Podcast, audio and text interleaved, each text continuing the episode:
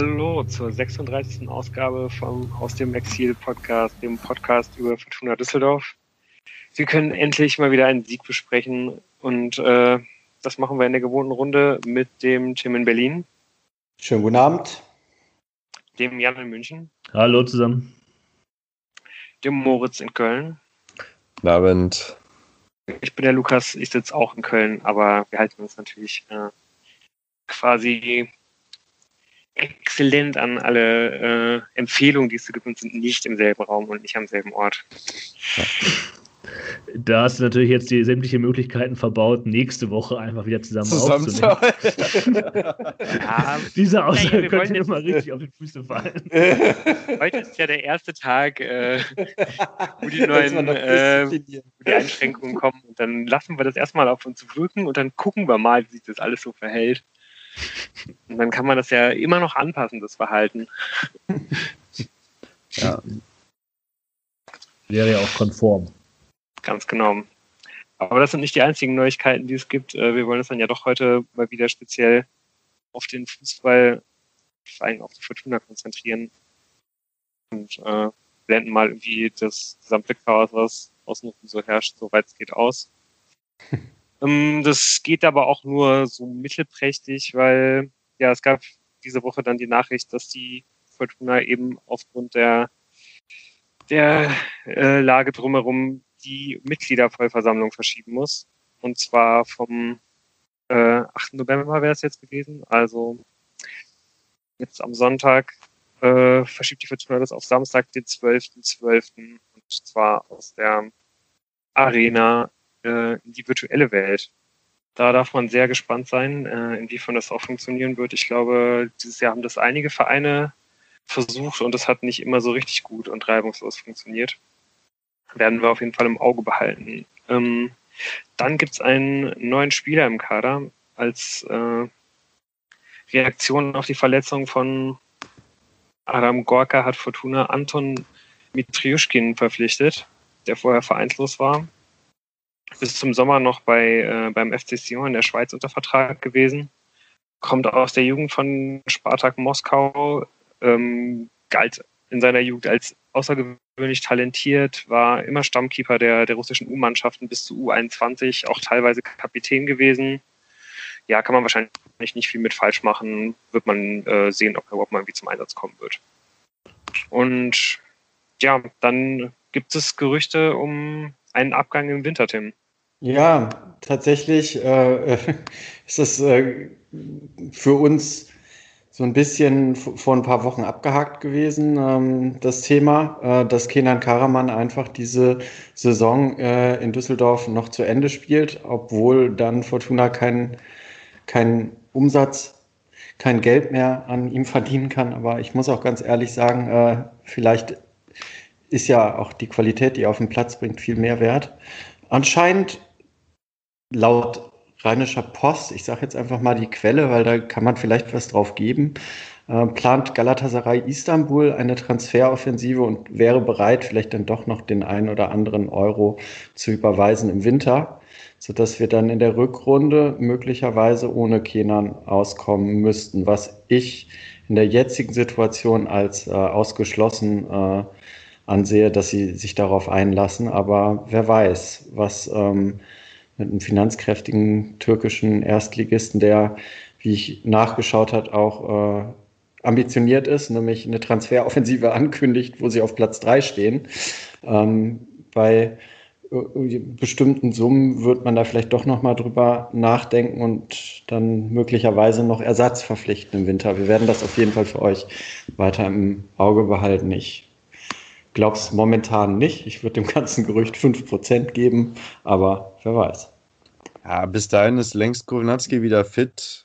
Braucht man denn gar nicht mehr. Und, und Joa vielleicht ja. auch. Also, da, ich glaube, man plant ungefähr so. Mhm. Ja. Naja, das, das, also der, der, das Argument ist ja, dass Galatasaray und Karaman sich für den Sommer einig sind. Ja. Ähm, warum sollte das falsch sein. Er ist ein türkischer Nationalspieler, äh, trifft in, für die türkische Nationalmannschaft hin und wieder mal. Und das macht ihn vielleicht auch interessant für einen türkischen Spitzenverein wie Galatasaray. Und dass man dann überlegt, als anstelle von Galatasaray, ja gut, äh, vielleicht kriegt man ihn auch noch mal ein bisschen früher für eine kleine Ablösumme, finde ich jetzt nicht abwegig, muss ich sagen. Ich würde aber auch äh, darauf setzen, dass er eigentlich bis zum Saisonende da in Düsseldorf seine Schuhe schnürt und dann im Sommer an den Bosporus wechselt. Das wäre doch. Frei, ja. Ich meine, die, das einzige Argument, was äh, noch dafür sprechen würde, dass es vielleicht dann doch schneller geht, ist natürlich, wenn Kenan Karaman ähm, seine Fälle äh, äh bei der türkischen Nationalmannschaft äh, äh, wegschwimmen sieht und er ja unbedingt auf jeden Fall nächstes Jahr bei der EM, so sie denn stattfindet, dabei sein möchte.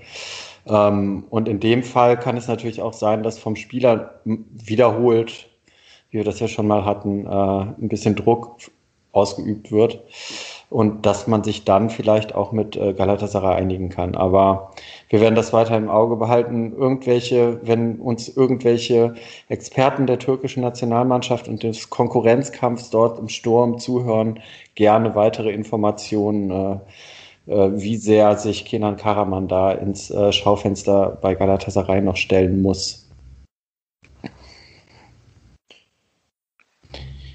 Ja.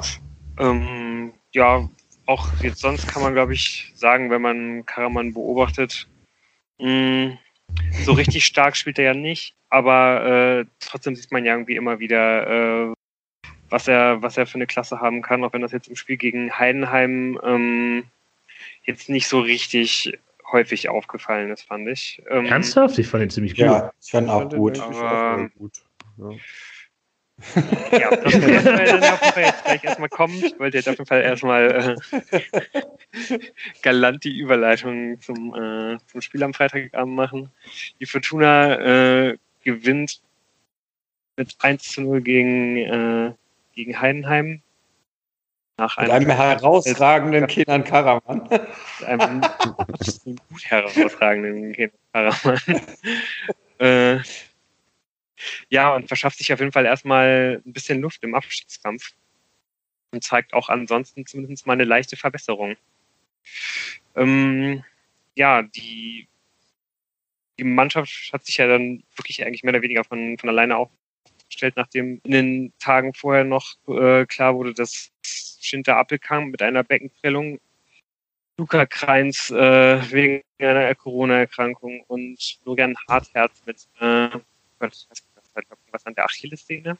Also auf jeden Fall auch eine etwas Verletzung, dass die, die drei Spiele auch noch ausfallen würden. Und ja, das brachte dann ja äh, Uwe Rüssler auf jeden Fall ein bisschen in, in Experimentierfreude, oder Moritz?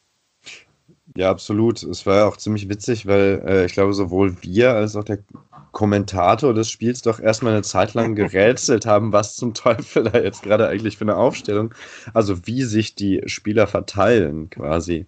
Mhm. Und äh, ja, ansonsten, ich glaube, die, die Spieler an sich waren nicht besonders überraschend so, ne? Ich meine, mit äh, Piotrowski im Mittelfeld, das war wenn dann jetzt so, äh, haben wir auch drüber geredet, dann, äh, dass das eigentlich ja schon eher tragisch ist, dass er bisher sich nicht so oder sich so gar nicht aufgedrängt hat anscheinend oder äh, zumindest es nicht in die Startelf und dann ja auch nicht zu besonderen Einwechslungen geschafft hat.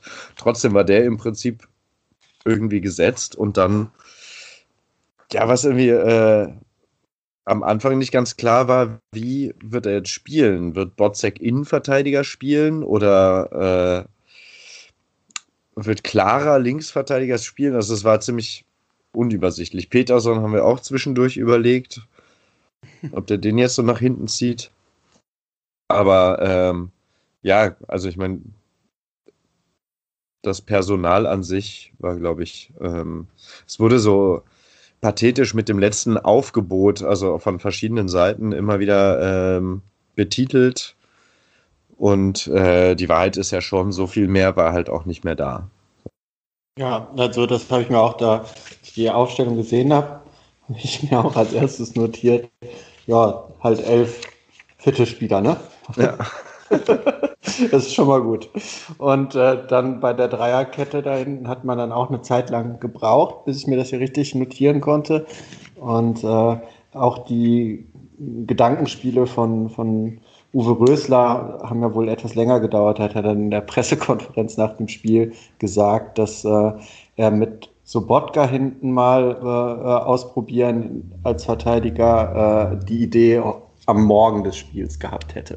So, ja. Also es war ja eben keine Dreierkette, sondern natürlich eine halbwegs klassische Viererkette. Ja. Äh, mit Sobotka als Linksverteidiger, der wohl in Gelsenkirchen mal Rechtsverteidiger gespielt hat. Ja, das kann man sich gar nicht mehr vorstellen. Ja. Aber ich habe irgendwie ein Zitat von Sobotka gelesen, dass der Trainer das am Anfang der Woche da schon mal sowas angedeutet hatte, weswegen äh, sich Marcel Sobotka schon mal so mental darauf vorbereitet hat und dann am Freitagmorgen äh, eben von wegen äh, den, den, das Go bekommen hat, als Linksverteidiger aufzulaufen. Und wird jetzt nirgendwann, wird nie wieder woanders spielen nach dem Spiel? Oder wie ist das zu bewerten? Das hoffe ich ja so ein bisschen, weil irgendwie, also Sobotka hat jetzt wirklich mit Abstand das beste Spiel seit Jahren auf dieser Position gemacht. Und ähm, ja, so ein bisschen habe ich ja auch die Hoffnung, dass ich jetzt vielleicht Kuba irgendwie auf der äh, Position im zentralen Mittelfeld festspielen konnte, könnte.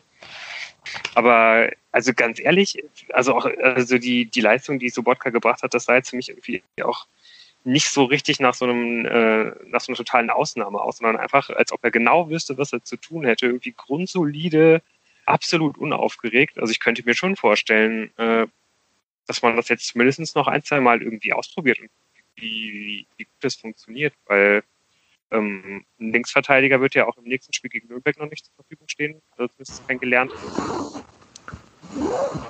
Und ja, ich meine, diese, diese, diese Rolle, die Sobotka hat, da gibt es halt eben auch äh, ein, zwei andere Spieler im, Radar, die spielen können. Ja, generell muss man doch mal feststellen, dass einfach von, von Anstoß weg die ganze Mannschaft, nicht nur Marcel Sobotka, äh, nicht wie ausgewechselt, das ist jetzt vielleicht übertrieben, aber ja so eine so völlig andere Körpersprache hatte als von Anfang an äh, im Hannover-Spiel. Und dass man wirklich kurz mal sich die Augen gerieben hat und gedacht hat, so, die spielen so, als hätten sie Selbstvertrauen und ähm, sind so sehr präsent auf dem Platz und äh, also da war ja nicht nur Marcel Sobotka, der eine deutliche Leistungssteigerung äh, hatte, sondern eben eigentlich auch gesamtmannschaftlich, oder? Was denkt ihr? Ja, ich finde, das beste Beispiel dafür ist ja eigentlich äh, Kastenmeier, der, ähm, der eigentlich auch noch einer der besseren war gegen Hannover, aber dann ja wie diesen kapitalen Bock äh, ganz am Ende irgendwie hatte, der dann aber einfach, ich glaube, hier in der zweiten oder dritten Minute halt einfach im eigenen 5 Meter Raum äh, einen, einen Heidenheimer-Angreifer halt absolut vernascht irgendwie und dann ganz ruhig irgendwie den langen Ball ins Mittelfeld spielt. Also da war ich auch echt beeindruckt, dass er, dass er halt diesen, diesen Fehler so schnell so abgeschüttelt hat. Und da dachte man irgendwie auch direkt, okay, alles klar. Das hat er gut weggesteckt. So. Und das hat sich dann ja irgendwie auch so ein bisschen auf die gesamte Mannschaft übertragen. Ja, ich meine, das, was man halt sagen muss, ist, man kann, wir werden wahrscheinlich nachher auch wieder über die Defizite, die es immer noch gibt, reden. Aber das ging halt, ja, das hat die Reiche Post jetzt auch geschrieben, hat sich halt da reingekämpft in dieses Spiel. Und es war so eine, es ist so ein komisches Argument, aber ich glaube, die haben sich halt vorgenommen, wir verlieren dieses Spiel jetzt nicht. Ob man es gewinnt, das kann man sich, glaube ich, als Düsseldorf nicht vornehmen, aber ähm, wir machen jetzt hier keinen, wir wollen uns nichts vorwerfen lassen.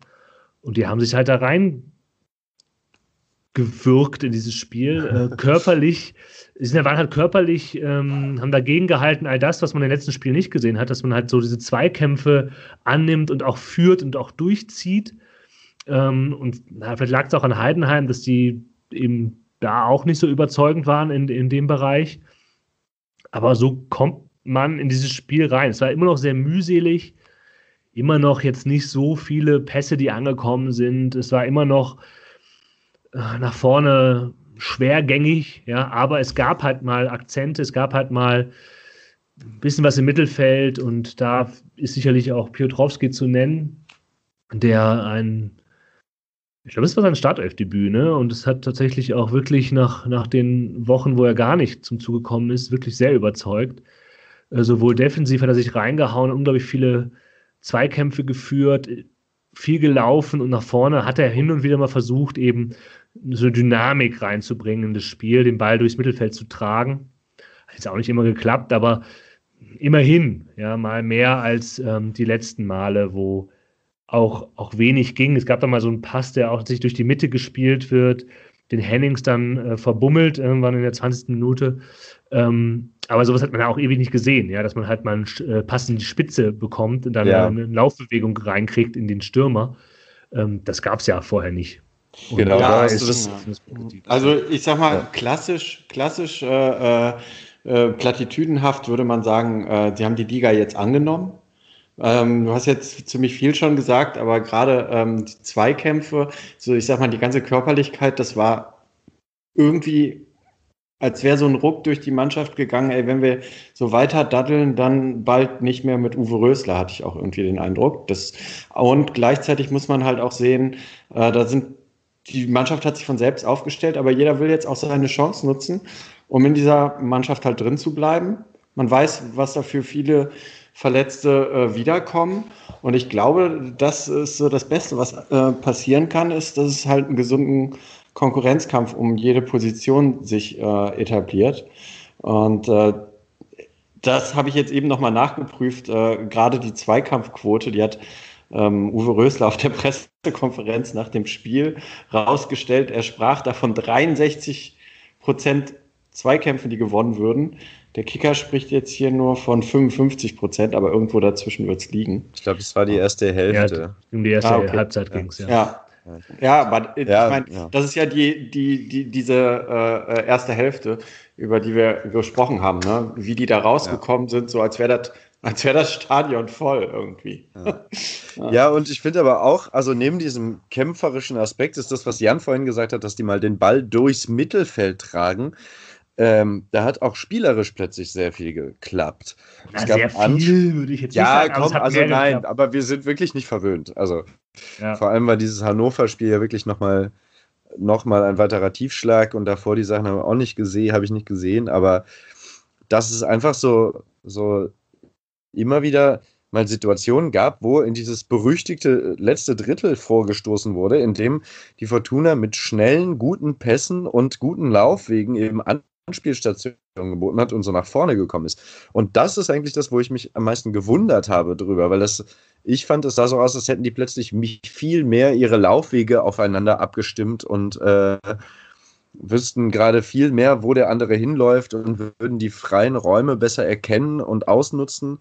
Es ist dann die Frage, ob Heidenheim sich einfach so schlecht verhalten hat im defensiven Verhältnis. Also ich weiß, wir sprechen jetzt nicht von einem Offensivfeuerwerk von der Fortuna, aber also schon eine deutliche Steigerung gegenüber dem, was man sonst so gesehen hat.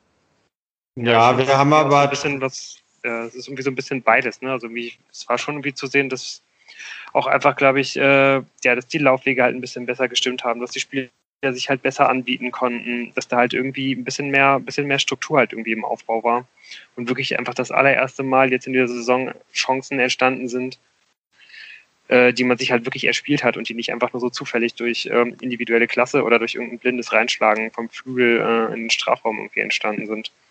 Aber ähm, was ich mich vor allen Dingen gefragt habe, ist, ähm, warum, warum hat Heiden das, äh, das Mittelfeldzentrum der Fortuna nicht viel, viel stärker gepresst. Das ist irgendwie das, was ja, ähm, ja auch schon im, im letzten Jahr, aber natürlich jetzt auch in allen Spielen in, in dieser Saison immer der, äh, ja, der Faktor gewesen ist, der halt die Fortuna eigentlich immer super einfach aus dem Spiel genommen hat. Das mhm. hat bisher jedes Mal äh, gut funktioniert eigentlich für alle Gegner und Heidenheim hat das überhaupt nicht versucht.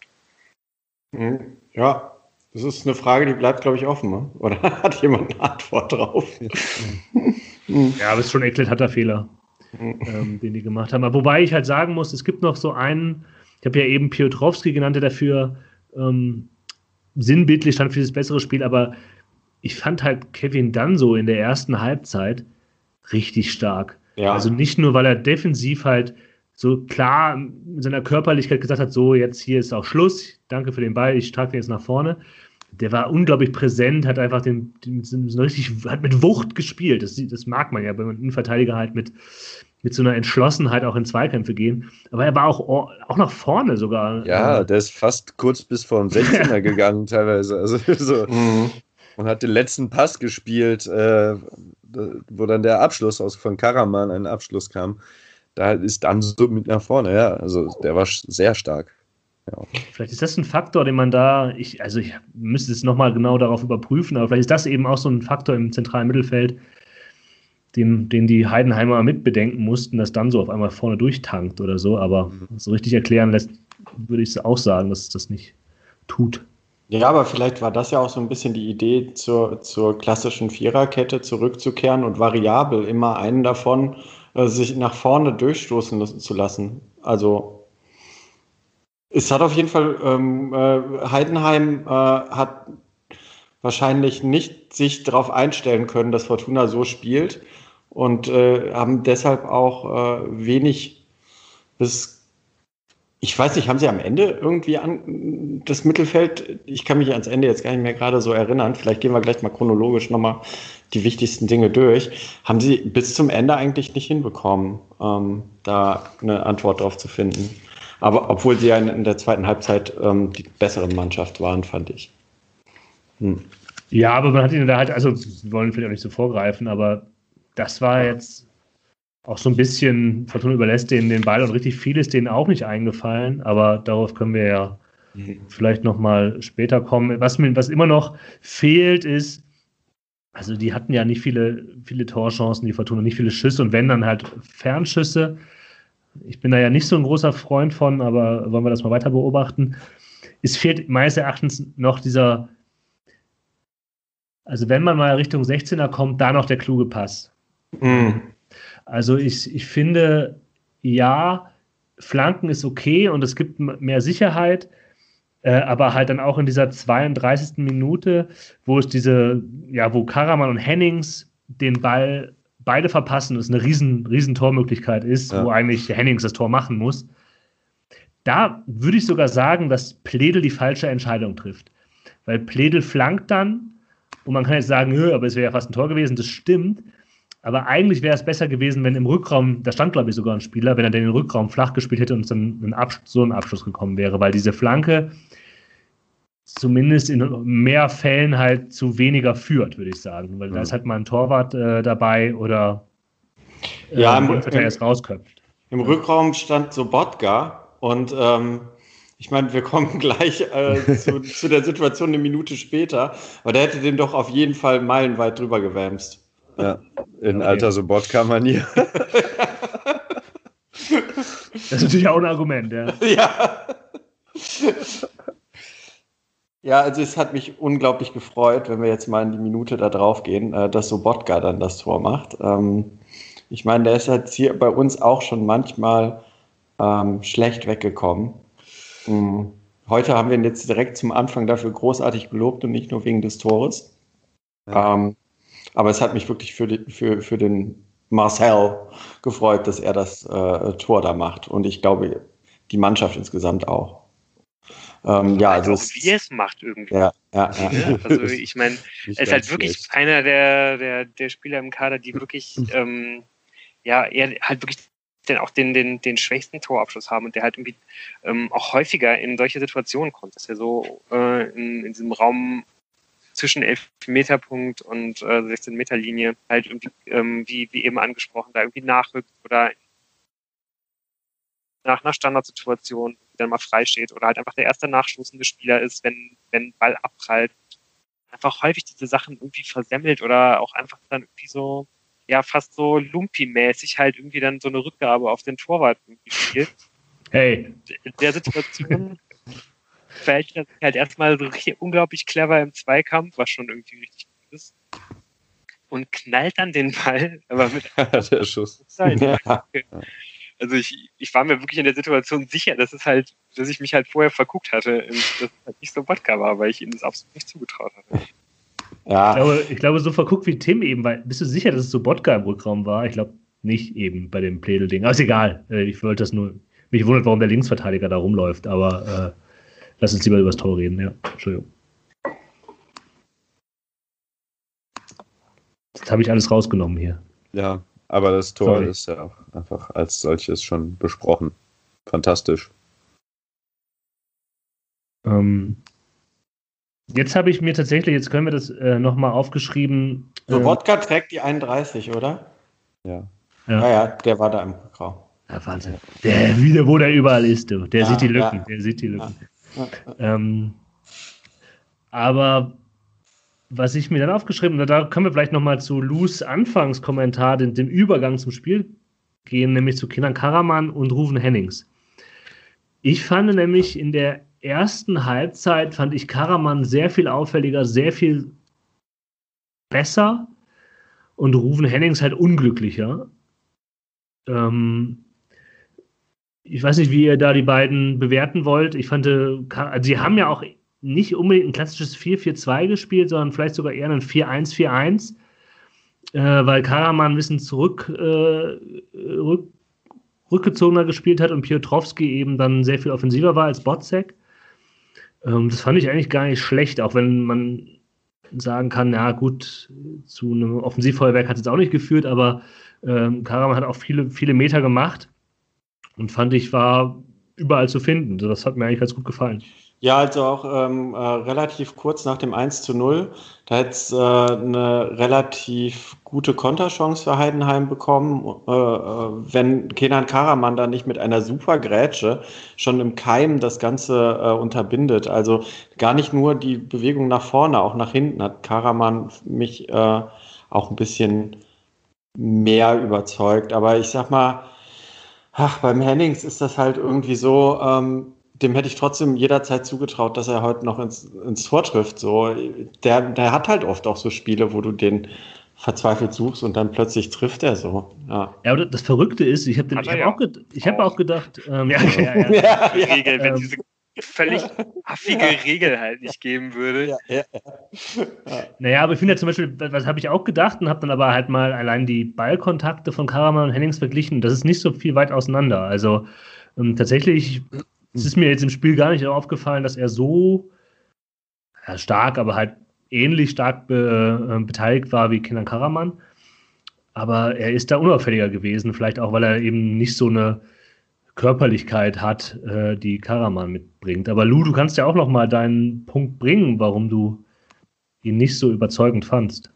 Ja, ich glaube einfach, dass ich äh, vielleicht mittlerweile einfach bei Kenan Karaman schon so ein bisschen äh, negativ gebiased bin, einfach dadurch, dass ähm, ja gerade in den vergangenen Spielen das immer so auffällig war, dass er mehr oder weniger der Einzige ist, der halt aus dem Nichts irgendwas erzwingen kann, der aus dem Nichts irgendwas kreieren kann, weil die Fortuna ja einfach dermaßen große Probleme hat, den, den Ball in die gefährlichen Zonen irgendwie zu bringen. Und jetzt sowohl gegen Regensburg, als er da ähm, einmal durch die ganze gegnerische Hälfte marschiert und auch gegen Kiel, als er mit einer ganz, ganz starken Bewegung die ganze Abwehr mehr oder weniger aus dem Spiel nimmt, hat er einfach aus dem Nichts ein Tor produziert. Und so ein bisschen erwarte ich mir das oder erhoffe ich mir das jetzt wahrscheinlich irgendwie jedes Spiel von ihm. Einfach weil ich nicht so richtig ansonsten weiß, wie die Fortuna ein Tor schießen könnte oder überhaupt nur in eine, in eine gefährliche Situation kommen kann. Vielleicht ist das damit irgendwie ganz gut zu erklären. Mhm. Und auch ähm, vielleicht auch ein bisschen, dass ich jetzt halt mehrfach gemerkt habe, dass ich mich auch so ein bisschen über ihn ärgere. Das war jetzt auch ähm, gegen Heidenheim so, weil er äh, vielleicht, also vielleicht inter- interpretiere ich da auch zu viel rein, wenn, äh, weil das jetzt immer so ein großes Thema ist, dass er, dass er sich anbieten will für die, für die Europameisterschaft und so weiter. Aber ich habe das Gefühl, dass er halt auch häufig irgendwie zu früh abschließt. Dann irgendwie auch mal aus 20, 25 Metern aus einer nicht so starken Position äh, ähm, dann einfach den Kopf gar nicht mehr hochnimmt, sondern einfach direkt direkt abzieht und ähm, ja, da ist bisher einfach noch nicht viel äh, Positives bei rausgekommen und ich glaube, das wäre manchmal ganz gut, ja vielleicht Mhm. dann irgendwie zu gucken, ob er noch Hennings einsetzen kann, ob er, falls dann halt irgendwie jemand nachstößt, da noch jemanden äh, weiter einbinden kann, weil eigentlich den Ball abschirmen und sich dann auch mal so halb drehen, dann das Spiel nicht komplett verlagern, aber halt so ein bisschen in den anderen Halbraum zu verlagern, das kann er eigentlich ganz gut. Ja, ja das stimmt. Das, das Argument wäre halt, er bleibt unter seinen Möglichkeiten. Wobei, ähm, ja, also das ist halt nach vorne, würde ich sagen, da kann man ja vielleicht auch noch mal über, wir sind jetzt immer noch in der ersten Halbzeit und wir weiß nicht, ob wir, ob wir da weiter über, über Peterson sprechen. Bei dem merkt man, dass er eine gewisse Agilität hat, aber manchmal ist er halt zu schnell für den Ball. Also ähm, das wirkte, wirkte noch nicht so richtig glücklich.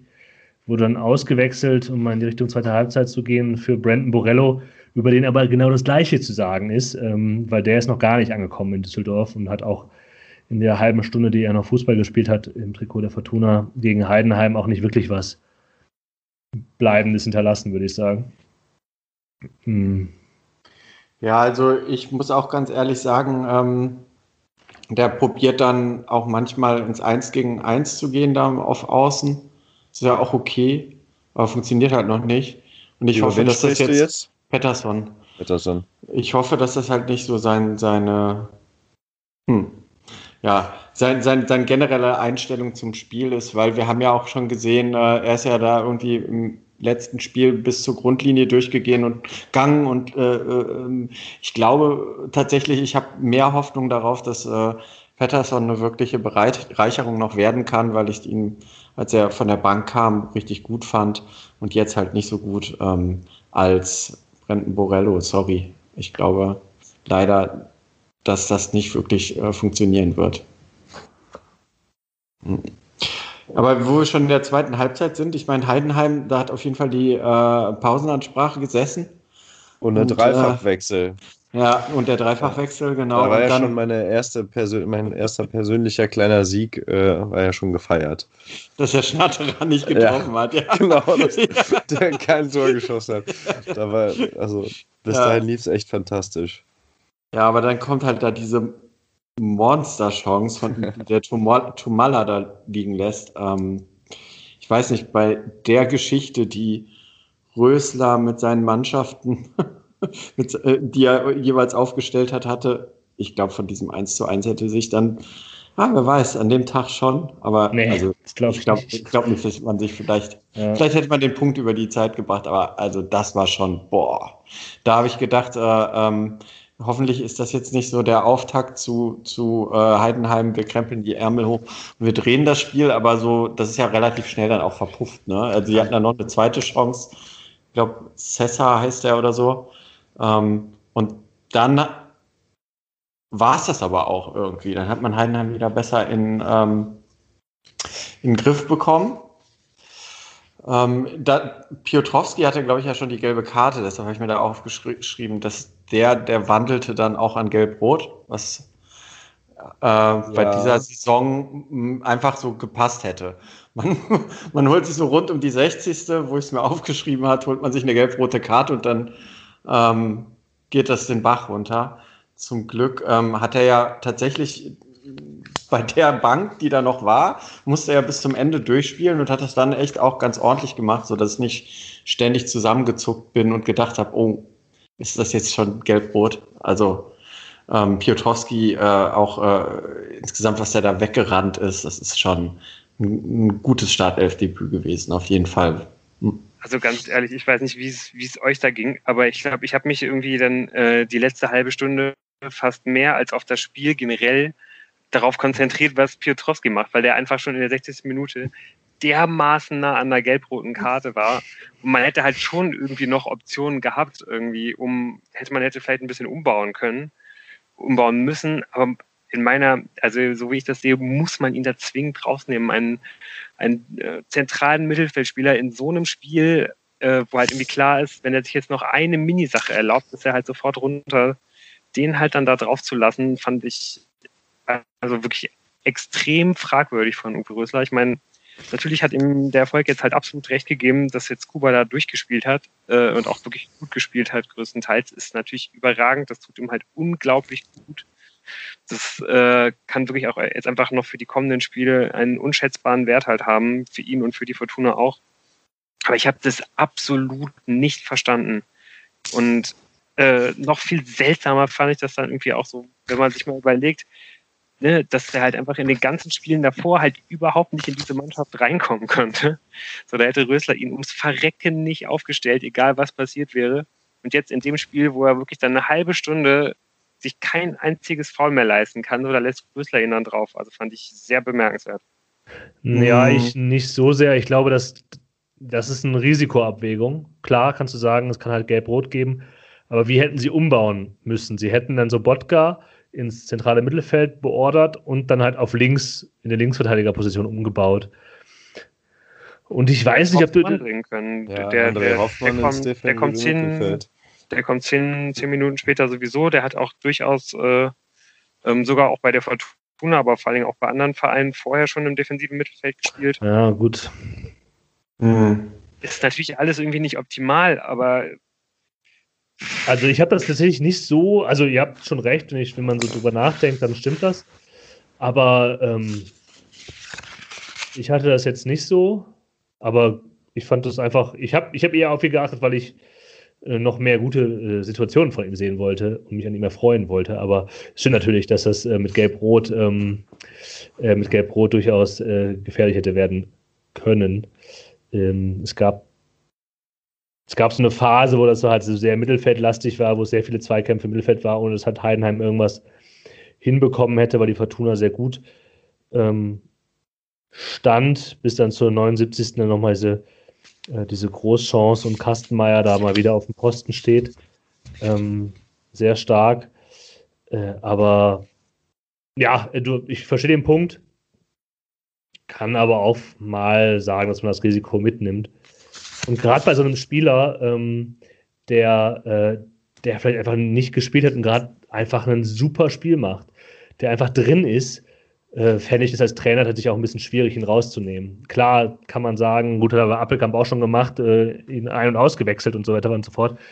Ähm, also, wo, wo, wo Rösler sich dann halt dafür feiert, dass er, dass er quasi das Richtige tu- tut, um das, äh, um das Spiel zu gewinnen und nicht auf die Befindlichkeiten des Spielers äh, achtet. Aber wenn du halt so einen, so einen Spieler hast, der irgendwie vielleicht auch frustriert ist, aber halt, halt gerade richtig leistet, dann ist das schon okay. Ist ja gut Mhm. gegangen. Ja, Ich fand's auch krass, aber es gab zum Beispiel einfach so äh, eine Szene, wo dann Heidenheim irgendwie einen Konter startet, auch so äh, eher 70., 77., irgendwie sowas, äh, wo du halt eindeutig siehst, Pietrowski checkt, äh, der ist vorbei und das ist der Moment, wo du an der Mittellinie des Fouls siehst und äh, er macht's halt nicht und das geht dann gut aus, äh, aber er fault natürlich nicht und ja, also klar, ist gut ausgegangen. Also kann man jetzt sagen, ich habe äh, da ist alles richtig gemacht, aber ich habe da eigentlich, bin da eigentlich auch bei Lou und fand auch, äh, eigentlich fand ich es richtig, man hätte ihn rausnehmen sollen.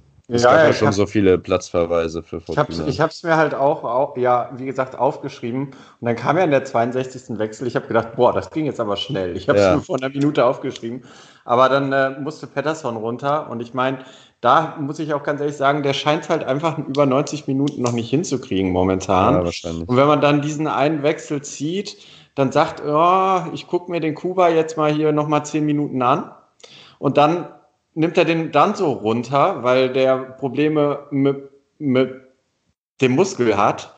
Und dann hast du halt nur noch, ach nee, du hast ja noch drei Wechsel. Ach Gott, ich bin immer noch. Ja, aber du hast keine Spieler mehr, ne? Ja, stimmt. Ja, dann du hast, hast- du halt Also da kaum hast du noch Spieler, keine die du Spieler bringen mehr. kannst, genau. Und dann äh, äh, wartest du vielleicht dann doch äh, äh, darauf beim 1 zu 0, ob du am Ende noch Zeit von der Uhr nehmen musst, so. Und gehst das Risiko mit dem Piotrowski ein, so, ja. Er hat, er hat ja geklappt. Also Ja. Danso schien auch nicht ganz so, so glücklich zu sein, ne? Der, der wollte eigentlich, glaube ich, noch weiterspielen, ne? Ja, Ja, so aber dafür- verstanden habe ich das aber irgendwie auch nicht. Nee, also irgendwie, äh, der sah schon ordentlich angeschlagen irgendwie aus.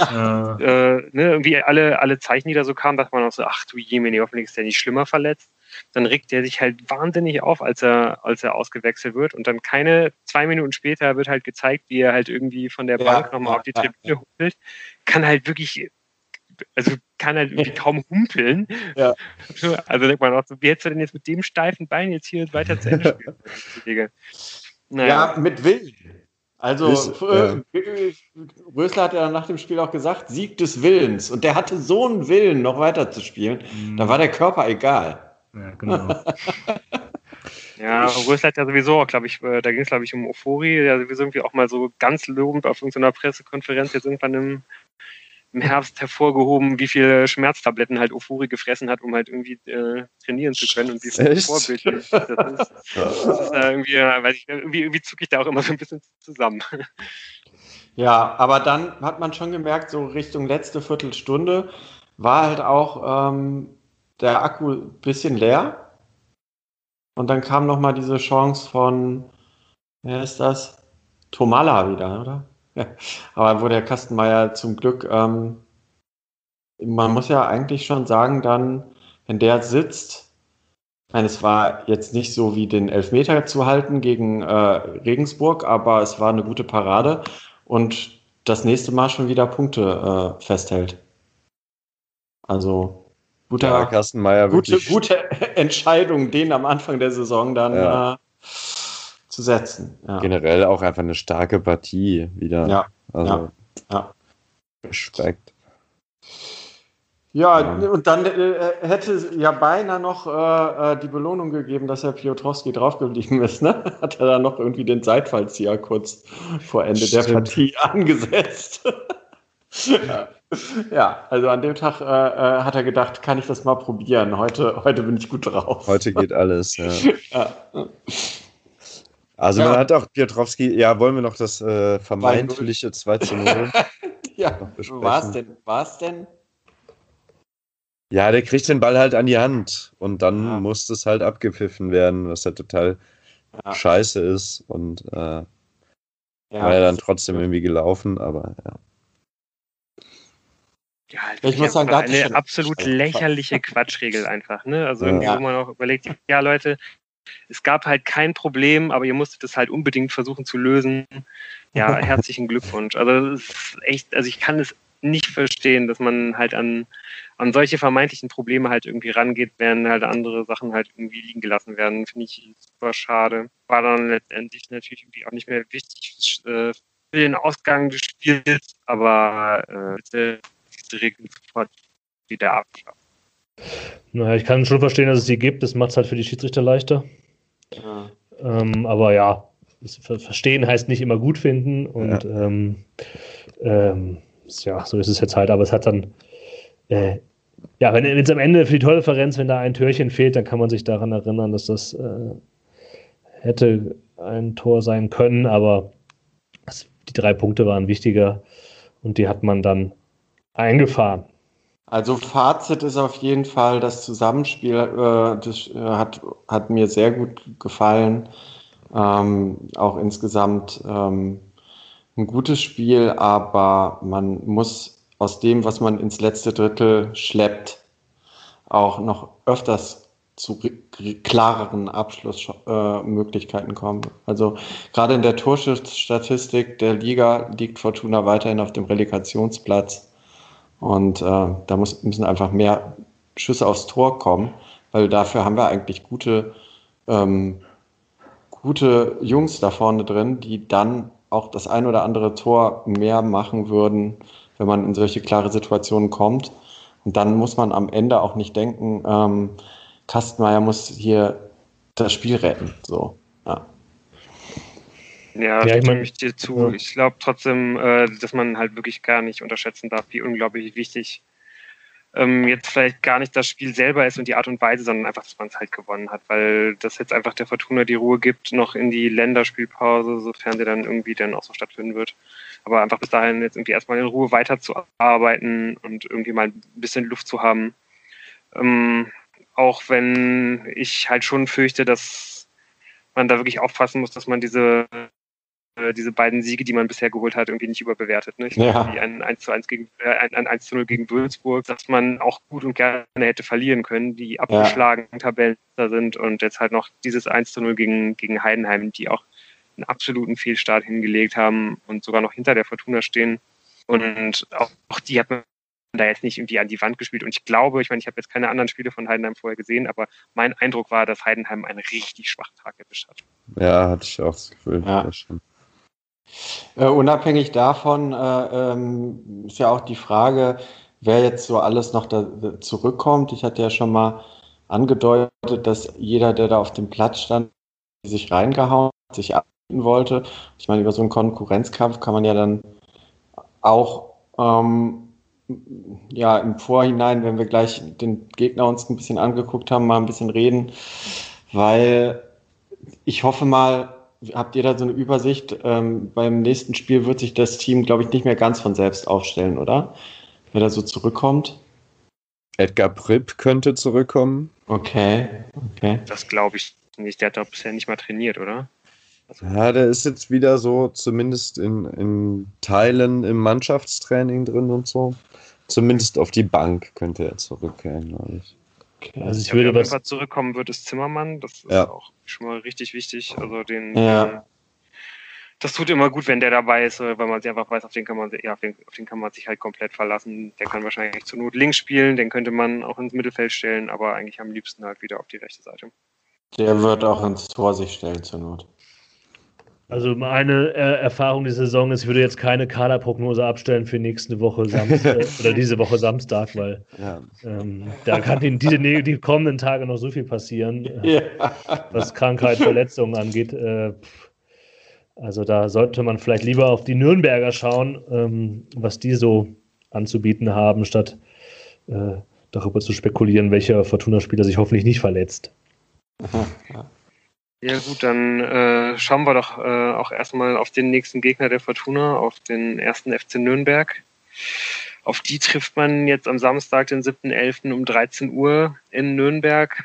Ähm, ja, bis vor kurzem äh, gingen ja Fortuna und Nürnberg noch so ein bisschen Hand in Hand. Also gerade im Jahr 2018 äh, war Nürnberg eigentlich ein treuer Begleiter. Da ist man zusammen in die erste Liga aufgestiegen. Stand dann auch zum Ende des Jahres äh, gemeinsam ziemlich abgeschlagen am Tabellenende, bevor dann der Fortuna diese wahnsinnige Aufholjagd gestartet hat und dann letztendlich äh, souverän im Tabellenmittelfeld die Saison abgeschlossen hat. Nürnberg ist dann abgestiegen und äh, hat dann letzte Saison so ein bisschen die Saison erlebt, die wir alle so ein bisschen befürchtet haben und wonach es da äh, auch so ein bisschen aussah für die Fortuna in dieser Saison. Nämlich äh, ja dann halt irgendwie mit den Ansprüchen nicht so richtig Schritt halten zu können in der, in der neuen Liga, irgendwie mehr mit sich zu tun zu haben und zu kämpfen. Und letztendlich hat Nürnberg wirklich erst äh, in buchstäblich letzter Sekunde geschafft, äh, letztes Jahr die Klasse zu halten. Äh, es ging in der Relegation gegen Ingolstadt und man hat wirklich erst in der letzten Minute noch den, äh, den entscheidenden Treffer gemacht, der den Klassenverbleib ge gesichert hat. Ich glaube in der 96. Ja, ja, genau, irgendwie sowas. Ja. ja, ja. Also dementsprechend hat man dann auch jetzt im Sommer in Nürnberg einmal komplett den Reset-Knopf gedrückt, hat ähm, einen neuen Sportvorstand verpflichtet, nämlich Dieter Hecking. Äh, das war mir auch nicht so ganz klar, war habe ich ein bisschen geschützt bei der Recherche.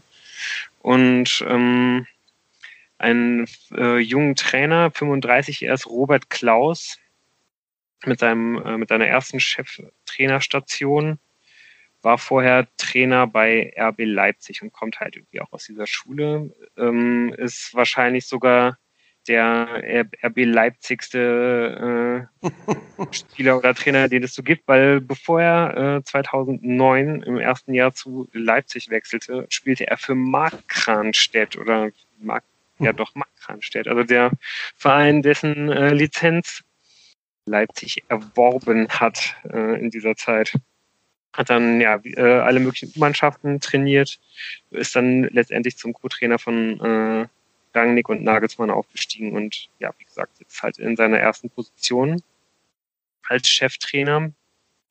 Und ja, dementsprechend kann man sich ja auch so ein bisschen vorstellen, äh, was für eine Art Fußball er spielen lässt. Ähm, ja, das heißt, äh, Nürnberg spielt meistens relativ variabel, aber es scheint sich jetzt in den letzten Spielen so ein bisschen auf ein 4-2-3-1 in der Systematik einzupendeln, aber äh, sollte man auf jeden Fall auch nicht überrascht sein, wenn, äh, wenn da ein anderes System kommt.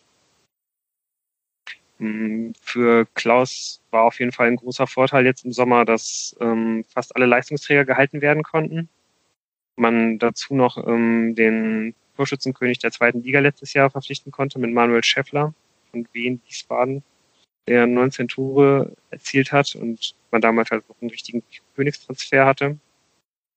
Und ja, dementsprechend setzt man stark auf ähm, ja eben das Spiel gegen den Ball, auf die Balleroberung, auf viele intensive Läufe, auf Sprints so weiter und ja, krankt noch so ein bisschen im, im Spielaufbau. Aber das kennen wir ja auch ein bisschen von der Fortuna.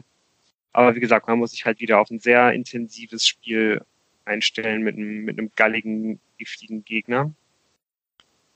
Ähm, allerdings hat das bisher auch nicht so wirklich viel Erfolg gehabt. Die Nürnberger stehen auch noch hinter der Fortuna auf Platz 15. Man hat äh, sechs Punkte aus sechs Spielen geholt, hat nur einmal gewinnen können.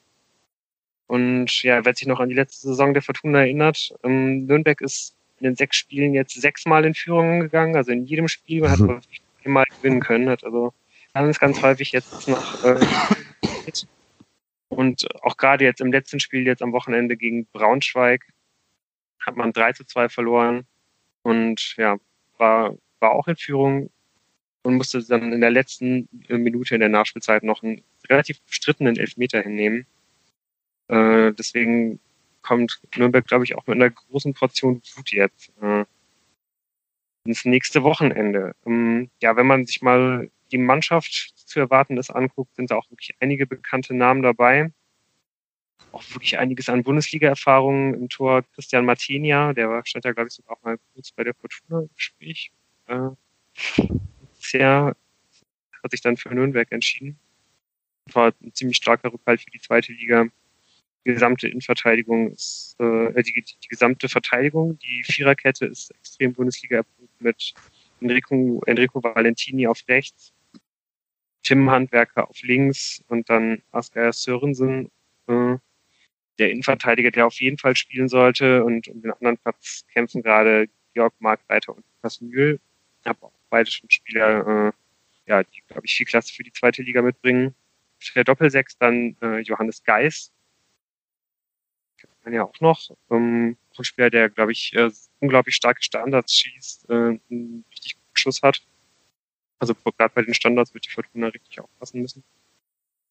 Und äh, neben ihm mit Tom Kraus ein 19-Jähriger, der von RB Leipzig direkt mitgebracht wurde, von Robert Klaus. Sieht ihm auch irgendwie ziemlich ähnlich. Ich habe irgendwie auch gerade mal mit gut gebraucht, um zu verstehen, dass äh, die nicht denselben Nachnamen haben, aber beide in Leipzig. Aber gekauft Leipzig oder ist er jetzt? Nee, der ist für zwei Jahre ausgeliehen.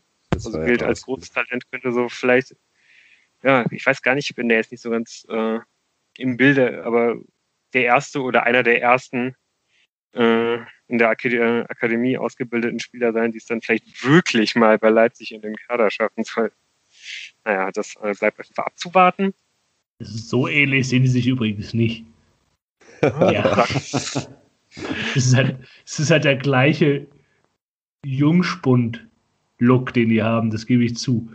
Diese Undercut-Frisur und so, aber das, das, ist jetzt nicht ein und derselbe Mensch, aber wir müssen uns auch nicht in die, in die Details hier verlieren, aber. Wie heißt der? Kraus. Tom, Tom Kraus. Kraus. Übrigens aus der, war bei Sachsen-Leipzig, bevor er vorher dann zur RB gegangen ist. Naja. Ah. Also ich finde okay. ziemlich ähnlich. Und gerade wenn man halt auf den ersten Moment nicht checkt, dass die halt nicht denselben Nachnamen haben, dann kann man da schon mal kurz denken, oh, das ist auf jeden Fall der Sohn. Naja, äh, ich mache auf jeden Fall mal weiter. Äh, wir sollten noch 10 Minuten 35-jährige Robert Klaus mit dem 19-jährigen Sohn.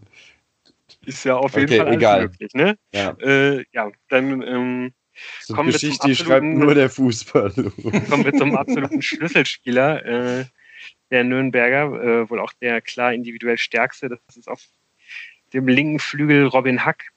Ähm, ein unglaublich torgefährlicher, schneller, trickreicher Spieler, der auch durchaus die Möglichkeit gehabt hätte, jetzt im Sommer in die Bundesliga zu gehen. Das wohl auch auf jeden Fall in einem nicht äh, getan hätte. Aber letztendlich konnte dann wohl kein Verein die Summe aufrufen, die Nürnberg gern für ihn bekommen hätte. Und das ist ziemlich viel, wie man so hört. Also da ging es wohl schon irgendwie auch um so einen etwas höheren Millionenbereich einstellig allerdings, aber trotzdem bei einer, äh, der richtig, richtig viel Alarm machen wird und ähm, ja, wo man nur sagen kann, es darf bei Jean Zimmer oder Matthias Zimmermann richtig aufgehoben werden müssen. Ähm, auf der rechten Seite müsste eigentlich Pascal Köpke beginnen, der kommt von Hertha, der Sohn von äh, Andreas Köpke, glaube ich sogar. Ja, in dem Fall, ja. Auch der, der schon einiges an Bundesliga-Erfahrung hat, äh, ähm, hat jetzt äh, gegen, gegen Braunschweig das erste Mal in der Startelf debütiert, aber direkt mal zwei Tore gemacht. Also der kommt auf jeden Fall mit viel Selbstvertrauen. Und auf der 10 müsste Felix Lohkemper beginnen, wobei es auch gut sein kann, dass da im zentralen Mittelfeld, weil die Spiele auch immer von, äh, von Klaus relativ variabel hin und her geschoben werden, ähm, könnte es auch sein, dass Fabian Nürnberger, der heißt nicht so. Das ist der, der das Tor gemacht hat, glaube ich. Er hat dieses äh, Tor in der 96. Minute, glaube ich, gemacht. Aber, äh, Stark und heißt glaube, auch noch ja, Nürnberger. Ja, überragend. Raum für jeden, für jeden äh, Sportjournalisten. Sieht auch aus wie der Trainer übrigens. Bild jetzt hier nicht vorlegen, äh, deswegen kann ich nee, weder bestätigen noch dementieren. Oder der Onkel könnte ja, auch sein. Dann kann nur sagen, dass ich eigentlich nicht davon ausgehe, dass Nürnberger auf der 10 beginnen wird, aber ähm, weil sich jetzt eigentlich Felix Lohkämper extrem festgespielt hat, aber das wird man auf jeden Fall sehen müssen. Und äh, vorne sollte dann eben äh, besagter Manuel Schäffler beginnen. Der, der halt eben auch extrem torgefährlich ist. Und ziemlich groß ist. Vielleicht nicht ganz so, äh, nicht ganz so, nicht ganz so bullig, nicht ganz so körperlich stark, wie es jetzt äh, die, die Nürnberger, äh, die, äh, die Hannoveraner Angreifer waren, über die wir vor zwei Wochen geredet haben. Auch da würde ich jetzt wieder sagen, dass man da äh, sich extrem glücklich schätzen kann, äh, man in der Innenverteidigung einfach so starke Spieler hat. Einfach, ähm, ja, physisch richtig starke Spieler, aber eben auch großgewachsene Spieler wie äh, zum Beispiel Christoph Klarer, über den wir jetzt im Spiel gegen Heidenheim noch gar nicht geredet haben. Der war für mich auch eigentlich ähm, einer der absolut stärksten Spieler eigentlich bei der ja, vor allem ist es bei ihm äh, krass, was man ihm überhaupt nicht anmerkt, ist ähnlich wie bei Danso auch, dass, dass, dass, dass die beide noch so unglaublich jung sind. Also dafür machen die das da hinten. Ich meine, okay, ist zweite Liga, aber dafür machen die das sehr routiniert. Ja, so gut. Ich muss mich übrigens kurz äh, korrigieren. Schleusener hat das Tor geschossen, Entschuldigung, gegen Ingolstadt. Okay. Ach, ist auch ein Nürnberger. genau, da kommt man ganz durcheinander. Sieht ja auch aus wie der Trainer, schau ich mal. Ja, in, insgesamt sieht nee, übrigens die, gesamt, die gesamte Mannschaft ähnlich aus wie der Trainer. Das hat vielleicht, System. Vielleicht, weil die jungen Leute heutzutage alle gleich aussehen. Ah, ja, richtig.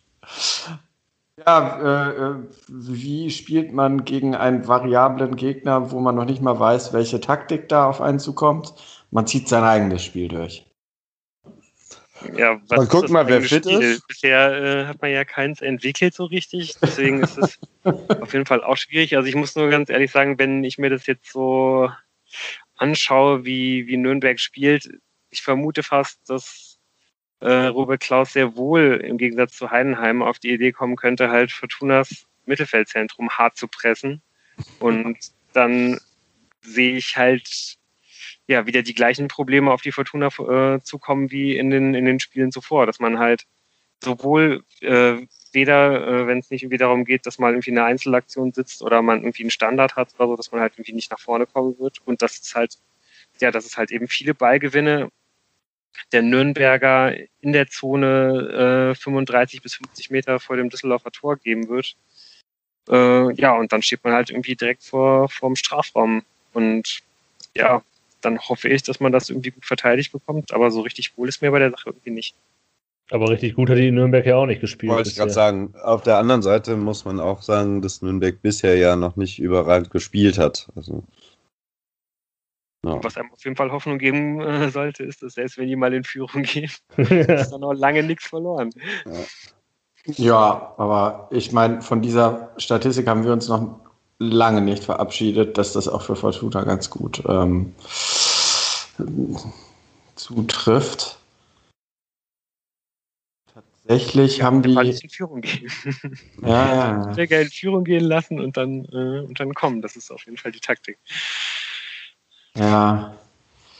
ja. Ich bin einfach nur gespannt, ob sich die Mannschaft wieder von selbst aufstellt und ansonsten, ähm, ja, gehe ich schon davon aus, dass man wieder es mit einer Viererkette probieren wird, so wie im letzten Spiel.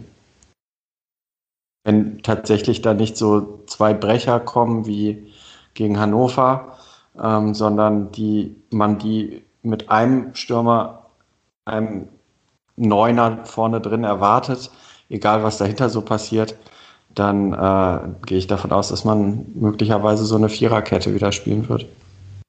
Ja, also was man aber noch dazu sagen muss, dass halt also gerade die, die, die Flügelspieler, also Hack und, und Köpke, dass die halt äh, extrem viel Zug zum Tor haben. Also das sind keine Spieler, die jetzt ähm, jedes Mal klassisch bis zur Eckfahne runterlaufen, mhm. sondern äh, das sind halt Spieler, die halt beide extrem schnell den, Absch äh, den Abschluss suchen und ja,